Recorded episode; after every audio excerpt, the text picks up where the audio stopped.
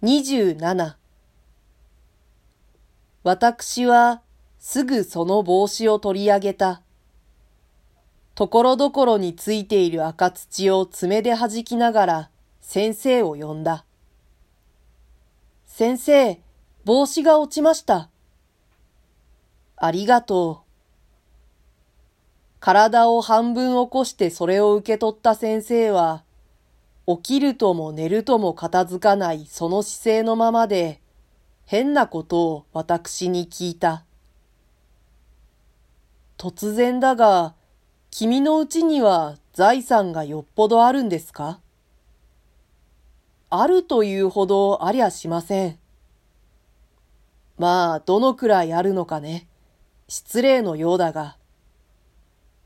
どのくらいって、山と電磁が少しある義理で、金なんかまるでないんでしょう。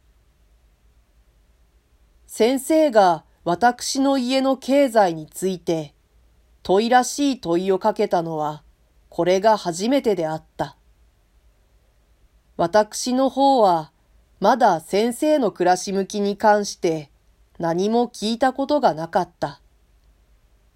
先生と知り合いになったはじめ、私は先生がどうして遊んでいられるかを疑った。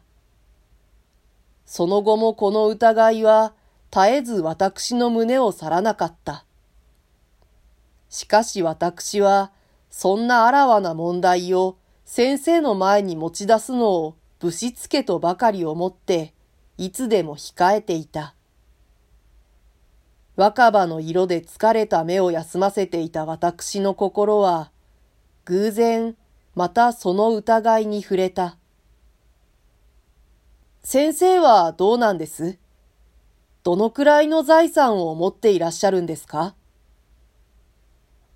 私は財産家と見えますか？先生は平勢からむしろ質素ななりをしていた。それに家内は小人数であった。したがって住宅も決して広くはなかった。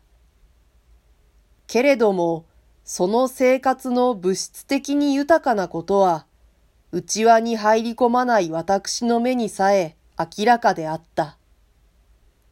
要するに、先生の暮らしは贅沢と言えないまでも、あたじけなく切り詰めた無弾力性のものではなかった。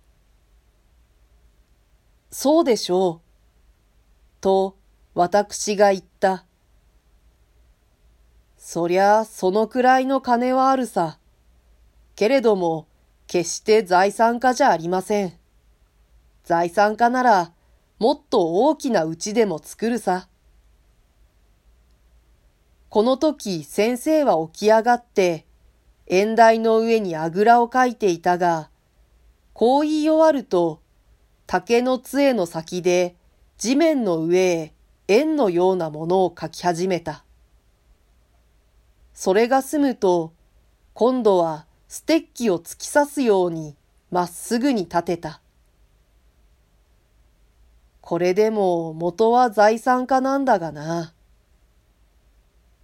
先生の言葉は半分独り言のようであった。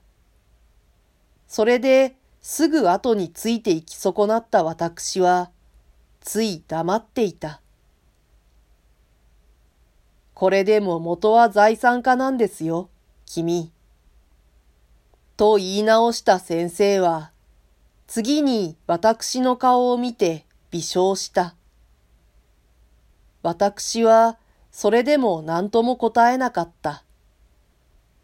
むしろ部長法で答えられなかったのである。すると先生がまた問題をよそへ移した。あなたのお父さんの病気はその後どうなりました？私は父の病気について正月以降何にも知らなかった。月々国から送ってくれる為替とともに来る簡単な手紙は例の通り父の主席であったが、病気の訴えはそのうちにほとんど見当たらなかった。その上、書体も確かであった。この種の病人に見る震えが少しも筆の運びを乱していなかった。何とも言ってきませんが、もういいんでしょう。良ければ結構だが、病床が病床なんだからね。やっぱりダメですかね。でも当分は持ち合ってるんでしょう。何とも言ってきませんよ。そうですか。私は先生が私のうちの財産を聞いたり、私の父の病気を尋ねたりするのを普通の談話、胸に浮かんだままをその通り口にする普通の談話と思って聞いていた。ところが先生の言葉の底には両方を結びつける大きな意味があった。先生自身の経験を持たない私は、無論そこに気がつくはずがなかった。